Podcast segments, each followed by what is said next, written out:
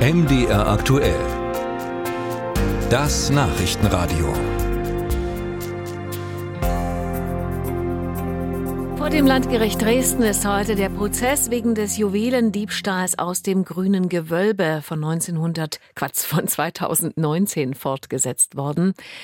Der Prozess läuft schon seit Anfang 2022. Angeklagt sind sechs junge Männer aus dem bekannten Remo-Clan aus Berlin. Heute haben die Verteidiger der Angeklagten ihre Plädoyers gehalten und für uns zugehört hat Nadja Malak. Mit ihr habe ich gesprochen. Nadja, was war in den Plädoyers heute zu hören? Na, heute haben die Verteidiger äh, plädiert, die Verteidiger der sechs Angeklagten. Und äh, letztlich ging es da eigentlich nur noch um, um Feinheiten. Es gibt ja diese Verfahrensverständigung, wie das heißt, oder Deal, dass ja sozusagen ein Strafmaß schon vorab festgelegt worden ist. Und heute ging es eigentlich nur darum, nochmal ihre Standpunkte vorzulegen. Und natürlich haben die Anwälte dann so im unteren Bereich dieses Strafrahmens, der vom Gericht vorgeschlagen worden ist, die Strafen gefordert. Also von daher war das eigentlich ein sehr harmonischer Prozesstag heute und die Plädoyers waren auch dafür, dass sechs Plädoyers heute gehalten worden sind, doch überraschend kurz. Die Angeklagten selbst haben sich ja auch noch mal geäußert heute. Was haben die gesagt?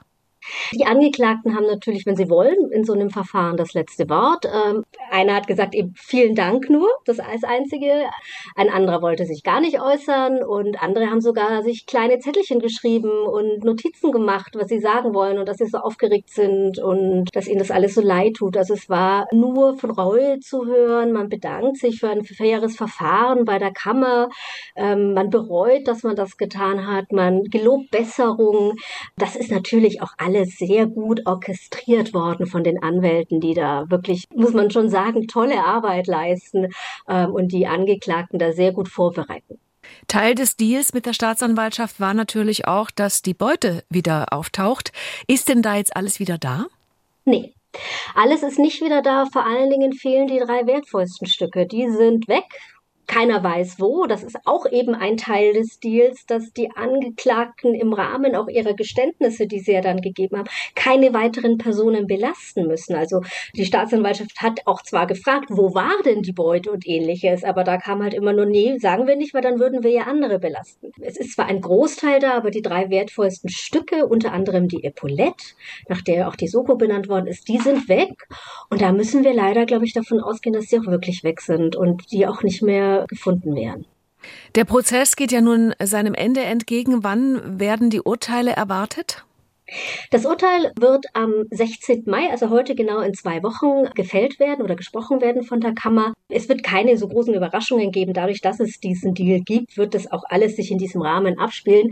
Aber was halt schon ein bisschen auch immer wieder so Verwunderung auch bei uns Journalisten aufkommt, ist, dass äh, ein Teil der Angeklagten nach dem Verfahren, auch wenn sie verurteilt werden, als freie Leute diesen Gerichtssaal erstmal verlassen werden. Denn ein Teil des Deals ist eben eine sogenannte sogenannte Haftverschonung. Das heißt, die Untersuchungshaft wird dann erstmal aufgehoben und dann dürfen die Angeklagten, gegen die keine andere Haftstrafe wegen eines anderen Verfahrens vorliegt, erstmal raus und dann wird man sehen, ob Revision eingelegt wird. Dann dauert das so und so, bis das Urteil rechtskräftig ist. Und wenn das Urteil rechtskräftig ist, bekommen sie dann irgendwann mal einen Brief. Ähm, wahrscheinlich werden sie den Vollzug dann einfach auch in Berlin ins Gefängnis gehen. Dann kriegen sie also vom Berlin einen Brief, dass sie dann und dann sich bitte beim Gefängnis einzufinden haben, um ihre Haftstrafe abzusitzen. Wann es ist, das weiß keiner so genau. Also das ist schon auch so ein bisschen befremdlich einfach, wenn man dieses Verfahren und diese Tat und diese Angeklagten erlebt hat, dass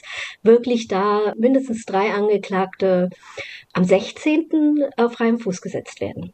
Soweit Nadja Malak aus Dresden, wo heute der Prozess zum Juwelendiebstahl aus dem grünen Gewölbe fortgesetzt wurde.